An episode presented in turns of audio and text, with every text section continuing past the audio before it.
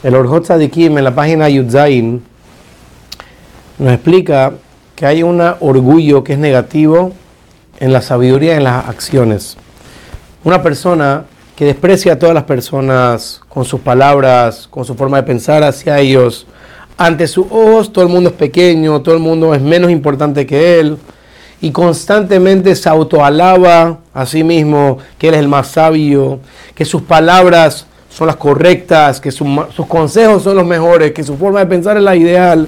Y esta persona nunca va a poder reconocer la verdad en las palabras de los demás o en los consejos de los demás, porque constantemente está ocupado en autoalabarse a sí mismo. Y sobre estas cosas dijo el rey Shelomó, y al el Hazar, que te alabe un extraño, velo pija, y no que tu propia boca te alabe a ti mismo. Y esta persona constantemente busca que la gente lo felicite por sus acciones y automáticamente como lo, que, lo único que le interesa es que lo feliciten y que lo alaben, él no se, no se preocupa en esforzarse en la Torah por el honor de Dios, porque lo único que está buscando es quedar bien entre la gente, que la gente lo felicite y automáticamente al ser este tipo de persona, cuando ve que sus amigos tropiezan o que no saben tanto como él, se honra a sí mismo por el tropiezo de los demás. Y Rambam dice esa es una de las 24 cosas que frenan a la persona a hacer teshuva. Y dice el Orjot que esta persona se compara a alguien que tiene una olla con comida muy importante, con los mejores spices, el mejor condimento posible, bien, bien, bien elaborado. Cuando lo pone en el fuego, lo deja que se queme todo. De la misma manera, esta persona puede ser que tiene buenas acciones, que hace mitzvot, que estudia Torah, hace muchas cosas bellas y al final, por este orgullo negativo que tiene, quema todas las cosas buenas que tiene. Y en realidad, vemos que eso es incluso si de verdad lo tiene. Pero la persona que se enorgullece en algo que en verdad no tiene, no hay nada peor que eso.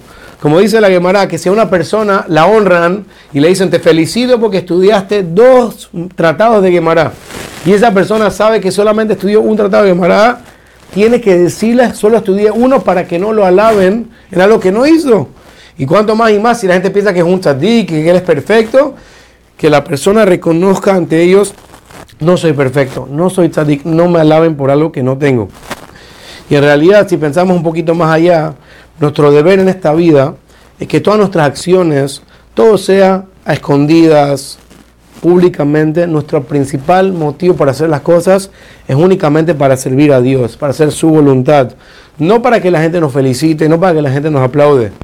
Y por ende, una persona dice muy inteligente porque Yitzhara sabe cómo aprovecharse de la persona que hace buenas acciones y le mete el orgullo por todos lados para dañarle sus buenas acciones. Como dice el, famoso episodio donde un piadoso estaba caminando y se encontró a unos, unos soldados que estaban volviendo a una guerra y estaban todos emocionados que habían ganado la guerra. Y el Hasid de este piadoso les dice, volvieron de la guerra pequeña, pero todavía tienen que estar preparados para la guerra grande. Y ellos le preguntaron, ¿cuál guerra estás hablando? Y les dijo, la guerra del Yitzhará y sus ejércitos. Porque todos los enemigos, dice el Tzadikim, una persona los vence una vez, dos veces, tres veces, y ese enemigo no viene a molestarte más. Pero Yitzhará, la persona lo ataca y será una vez y otra, y le ganas, y le ganas, y le ganas, y Yitzhará no te suelta hasta los 120 años. Como dice la Mishnah Pirkei Avot,